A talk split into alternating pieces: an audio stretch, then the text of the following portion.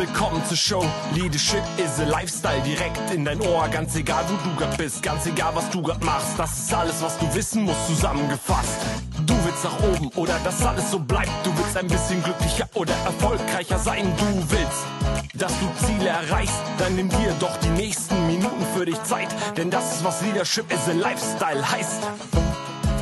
Herzlich willkommen in meinem Podcast Leadership is a Lifestyle.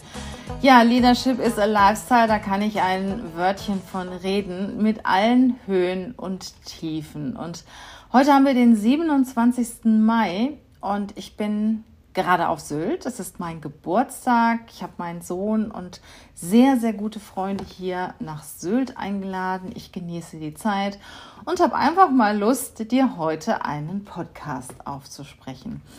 Hier auf Sylt habe ich natürlich viel Gelegenheit, zu mir zu kommen, über mich, meine, meine Themen, mein Leben nachzudenken. Und ein Thema ist auch das Thema Angst. Und da möchte ich gerne heute mit dir drüber sprechen. Und zwar sprechen wir über die drei größten Ängste der Führungskräfte. Ich selber bin ja schon sehr, sehr lange Führungskraft, schon über 30 Jahre, lange Zeit in einem Konzern tätig, eine der wenigen Frauen in der Führungsriege. Ich habe viele Menschen erlebt, viele Führungskräfte erlebt, viele Top-Manager erlebt, die auch Ängste haben und andere wiederum, diese entspannt und locker sind.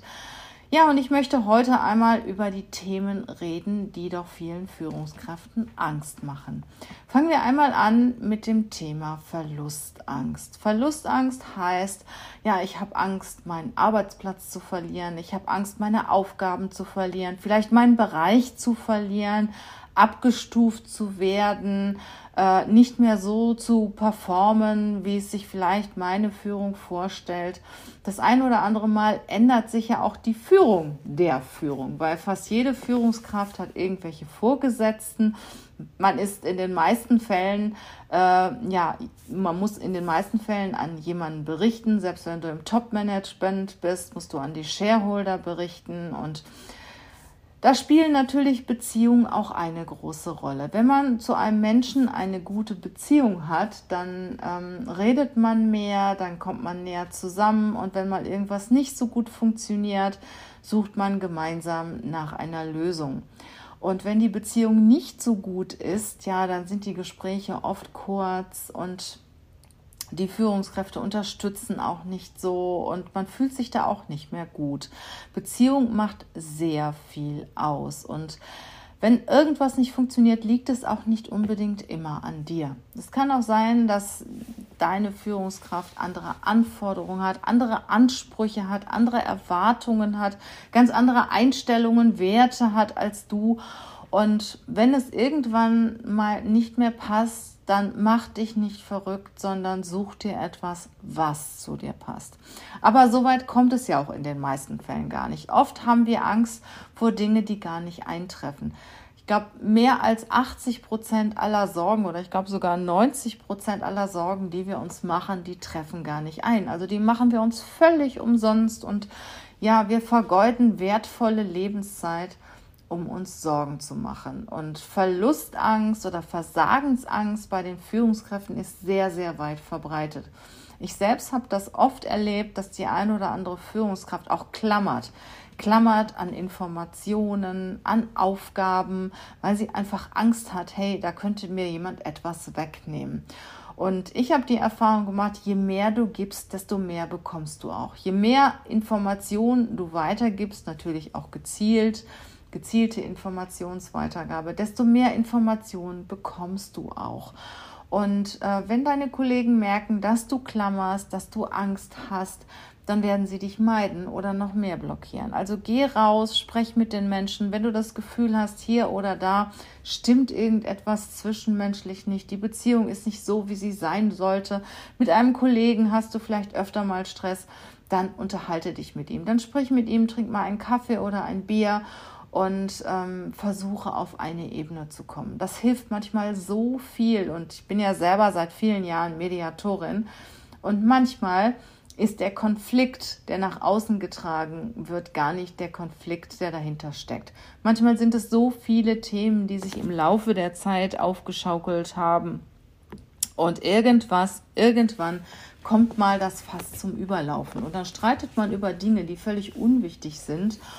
Und manchmal reicht es auch und ist sehr, sehr wertvoll, ein Gespräch zu führen. Und wenn du gute Beziehungen hast in deinem Umfeld, dann wird deine, wird deine Angst auch geringer. Wenn du Klarheit hast, wenn du Transparenz hast, wenn du genau weißt, was wird von dir erwartet, kannst du das leisten, kannst du noch was dazulernen oder ist es halt vielleicht die falsche Aufgabe für dich? Wenn du genau weißt, wo du stehst, kannst du entsprechend agieren. Und Angst kommt ja auch häufig bei Unsicherheit. Ne? Und wenn du Unsicherheiten hast, ähm, bringe Licht äh, in die Sache und spreche mit den Menschen, die dir auch mehr Informationen geben können, die dir, die transparent sein können, die dir Licht in das Ungewisse bringen. Und je mehr Gewissheit du hast, desto eher weißt du, wie du handeln kannst und deine Ängste schwinden. Also denk mal darüber nach, was sind die Themen, äh, worüber du dich sorgst und was kannst du machen, damit du dich nicht mehr sorgst. Und manchmal reichen wirklich Gespräche oder auch Überlegungen, ähm, was mache ich denn, wenn das eintrifft? Also einfach mal einen Schritt weiter denken. Und wenn du den Plan B kennst, dann verschwinden vielleicht auch deine Ängste. Also den größten Tipp, den ich dir an dieser Stelle geben kann, wirklich bring Transparenz in die Sache, bring Licht in das Dunkle, spreche mit deinen Führungskräften, spreche mit deinen Kollegen. Je offener und transparenter die Situation ist, desto eher weißt du, wie du handeln kannst, wie du agieren kannst und Ängste schwinden. Ja, die zweite Angst, die sehr viele Führungskräfte haben, ist Angst um die Gesundheit. Das heißt, sie haben sich meistens etwas Großes aufgebaut, vielleicht auch finanzielle Verpflichtungen und dann ist es natürlich wichtig, dass sie funktionieren. Und ähm, da können wir aber dran arbeiten. Ich sag mal, um eine gute Gesundheit zu haben, äh, kannst du selbst eine Menge dafür tun und das erste ist natürlich wirklich für dich zu sorgen, achtsam zu sein, auf den Körper zu hören. Ich habe am Anfang gesagt, ich bin jetzt hier ein paar Tage auf Sylt, äh, einfach auch um zu mir zu kommen. Und es ist schon so wertvoll, an den Strand zu gehen, wirklich den Wind um, um die Ohren wehen zu lassen, diese frische Seeluft einzuatmen und einfach ja in die Weite zu schauen und das äh, bringt so viel Klarheit in die Gedanken und natürlich im Endeffekt auch für deinen Körper, weil du lässt los, du lässt Dinge los, die du nicht ändern kannst und kümmerst dich um die Dinge, die du bewegen kannst. Und das finde ich ganz, ganz wichtig. Also ähm, lass los das, was du nicht mehr ändern kannst. Dinge, die passiert sind und die nicht mehr zu ändern sind, ähm, lass sie einfach. Mach einen Haken dran und nimm das Wertvolle mit von diesen Themen und schau nach vorne. Und das Zweite ist natürlich, ähm, wenn dich etwas behindert im Leben und wenn du merkst, das Umfeld tut mir nicht gut und ich fühle mich nicht mehr so wohl, dann schneide ab. Lerne auch abzuschneiden, auch einfach zu gehen und das zu tun, was dir gut tut. Und das Dritte ist, kämpfe für das, was dir wichtig ist. Und das ist auch mittlerweile so meine Lebensdevise und ich komme da sehr gut mit zurecht. Und dein Körper gibt dir ganz schnell Signale. Und wenn du Signale von deinem Körper hörst, dann tu was. Wenn du merkst, dir ist öfter nicht gut, du hast vielleicht oft Kopfschmerzen oder du bist früh müde, was auch immer, das sind einfache Signale des Körpers, wo aber eine ganze Menge hintersteckt und reagiere darauf. Zieh dich einfach mal paar Tage zurück, mach mal einen schönen Waldspaziergang, atme mal die Waldluft ein. Natur ist was so Wundervolles und gibt dir so viel Kraft. Überlege, was du jetzt gerade brauchst und was dein Körper braucht. Und natürlich sind auch Dinge wie Bewegung wichtig und Ernährung. Überlege dir genau, was du deinem Körper gibst. Gute Fahrzeuge, teure Fahrzeuge tanken wir mit, mit gutem Benzin, mit gutem Sprit. Und ja, bei uns selber achten wir kaum darauf, was, was schütten wir bei uns rein. Oder viele achten nicht darauf, nicht alle, viele achten nicht darauf. Und wenn ich, ich, ich selber esse ja schon seit mehr als 30 Jahren kein Fleisch und auch ganz lange schon kein Fisch, ähm, weil mir einfach bewusst geworden ist, was wir Menschen mit den Tieren machen, wie, wie wir uns erheben über die Tiere, wie sehr wir uns die Tiere quälen, wie sehr wir die Tiere quälen. Und es kann einfach in meiner Wahrnehmung nicht gut sein, ähm, dieses Fleisch zu essen. Ähm, Fleisch von Lebewesen, die gequält wurden, die gelitten haben, die Stress hatten, die viel Adrenalin ausgestoßen haben. Das kann für meinen Körper einfach nicht gut tun. Und das ist die Entscheidung, die ich getroffen habe. Du musst natürlich für dich auch überlegen, was tut deinem Körper gut. Und wenn du Lebewesen zu dir nimmst, wenn du Tiere isst, wenn du Fleisch oder Fisch isst, ist es ja auch völlig in Ordnung. Achte darauf, woher dieses Fleisch kommt und was die Tiere zu sich genommen haben. Auch das, was die Tiere zu sich genommen haben, nimmst du ja im Endeffekt auch zu dir. Und auch Milchprodukte, wo kommen die her? Sind die bio?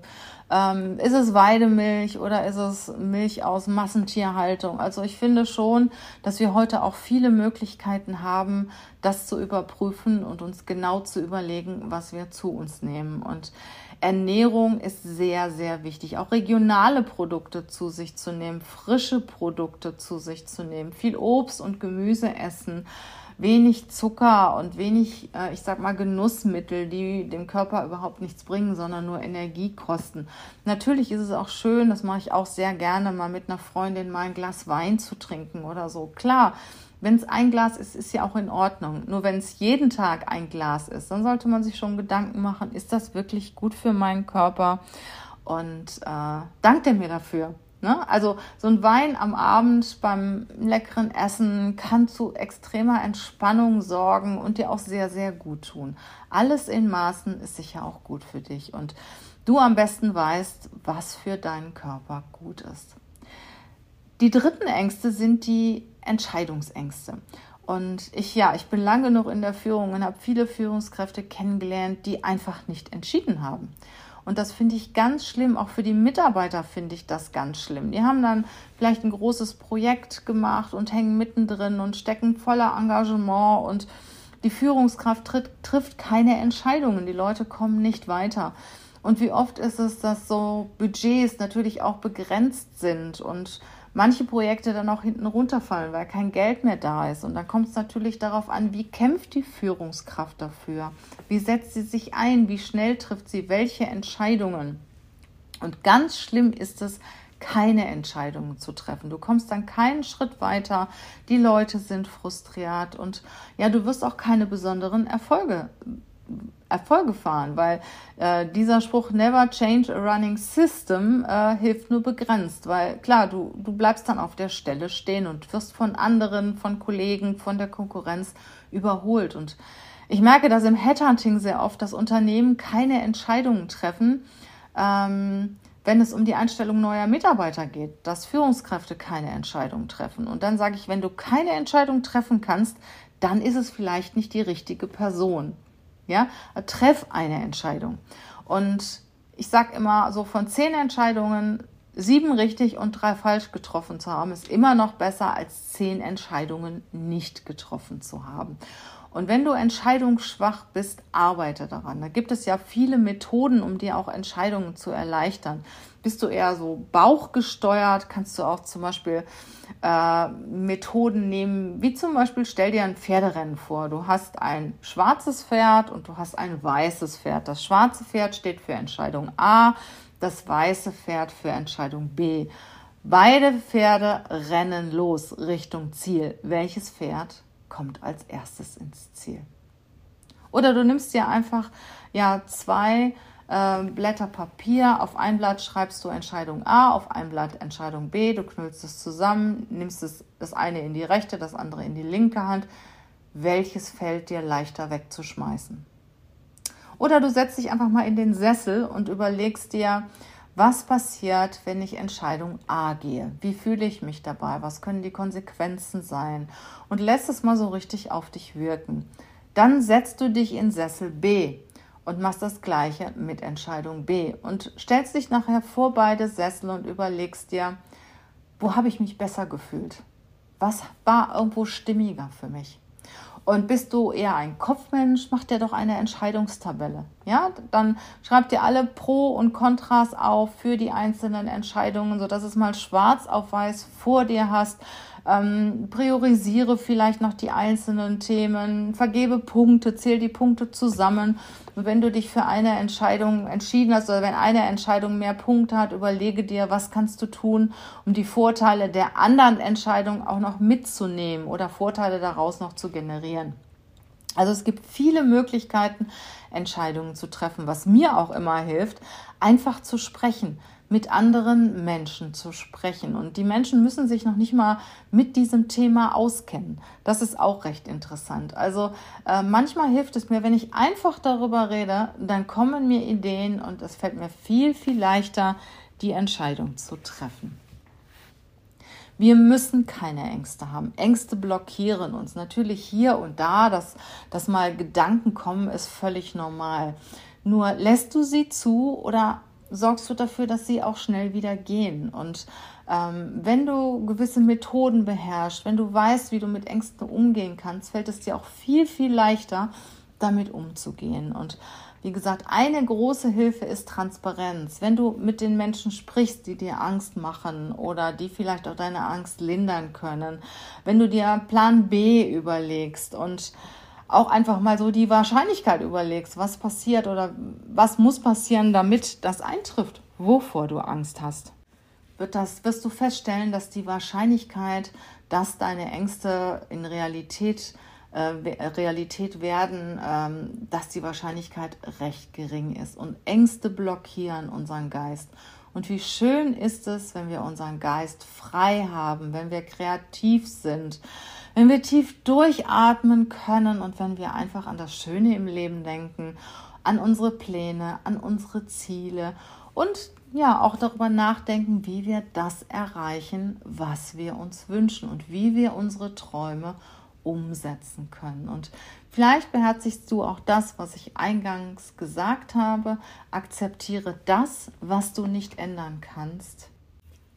Schneide das ab, was dich hindert und kämpfe für deine Träume.